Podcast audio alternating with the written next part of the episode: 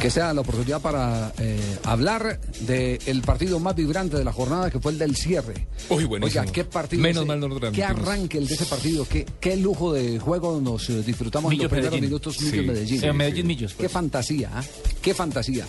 Valió la pena pagar ayer, esa boleta. Mire, dos equipos que salieron a buscarse, dos equipos que en 10 minutos ya nos habían dado tres goles. Pero jugando bien, con la pelota al piso. Tirando paredes, proyectándose por los costados, tirando buenos centros, que eso como el de raro en Colombia, ver laterales que tienen Me buenos hicieron centros. recordar buenos partidos, hermano. eh. Buenas épocas, Javier. Fútbol de embrujo fue ese.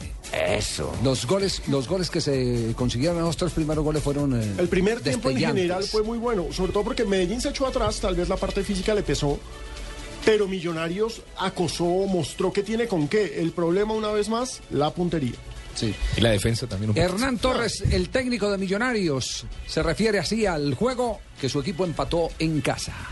Pienso que hay dos tiempos, ¿no? Un primer tiempo donde dimos ventajas y dejamos que, que el rival nos pateara para el área, donde se había avisado de que era un equipo de muy buena distancia con Cano, con, con Pérez, con Amílcar, con Mejía. Y bueno, lamentablemente tuvimos dos fallas en la parte posterior y dejamos voltear a, a Pérez en el segundo gol y nos la mete y fuera del área nos remata Julián Mejía. Y eso en el tiempo Millonarios ajustó marcas, puso ritmo, jugamos más rápido que el primer tiempo. Tuvimos las opciones, lamentablemente no, no alcanzó para el empate y, y pienso, pero pienso que el equipo mejoró mucho en, el ritmo, en el juego, en el fútbol que estamos acostumbrados a ver de Millonarios. Esperamos eh, seguir trabajando seguir mejorando, ¿no? Hay que tener en cuenta que enfrentamos un gran rival, un equipo que en la mitad de la cancha tiene buen manejo, buen pie, que son rápidos de, de mitad de cancha hacia adelante y, nos desequilibraron varias veces. La agresividad no se puede perder, ¿no? Así digan que damos muchas patas, no se puede perder la agresividad. Tenemos que seguir siendo agresivos. No podemos tener esa duda de que, de que porque el- todo el mundo está diciendo que damos muchas patas, no. A nosotros también nos dan patas y nos dan zapatas, y de que no podemos perder la agresividad.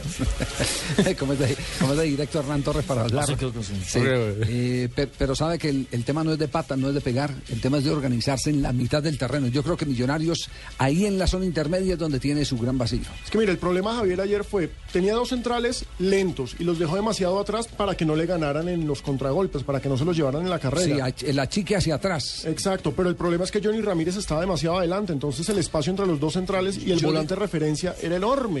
No, pero aparte de eso, muy solo. eh, Eh, Johnny Jo- solísimo. Johnny, Johnny Roballo, Ramírez. terrible el nivel de Roballo. Quedan, quedan muy distantes los dos, eh, los dos volantes. Es más, en el primer gol us- usted note que el, el que estaba en vol- como volante eh, de, de cabeza de área era Roballo y el que llegó al cierre tarde en uno de los goles es Johnny Ramírez, que es el gol, si no estoy mal, el de Julian, de Julian Mejía. Sí, que tira el enganche. Eh, Sí, sí, sí, sí.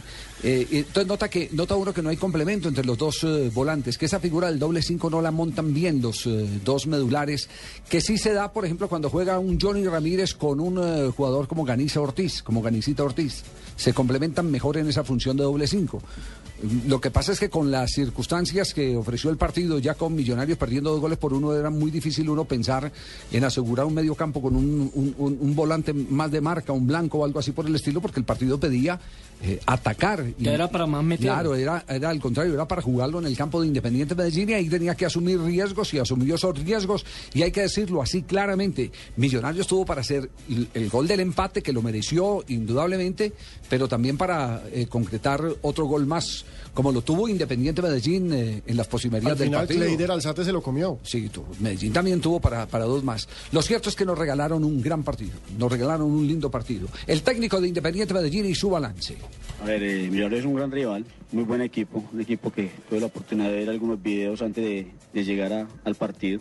Tuvo la oportunidad de hacer tres puntos en el partido pasado y se le escapan. Está en su casa, tiene obligaciones. Tratamos de contrarrestar esas obligaciones por ratos. Me parece que se vio un partido agradable para la retina de los espectadores, pero nosotros como entrenadores tenemos que visionar que, que por muchos momentos dejamos demasiados espacios, tanto Millonarios como nosotros. Eh, hay que hacer correctivos para esto, pero independiente de lo que el resultado y lo que se vio, me parece que Millonarios es un excelente equipo y el punto para nosotros también es válido.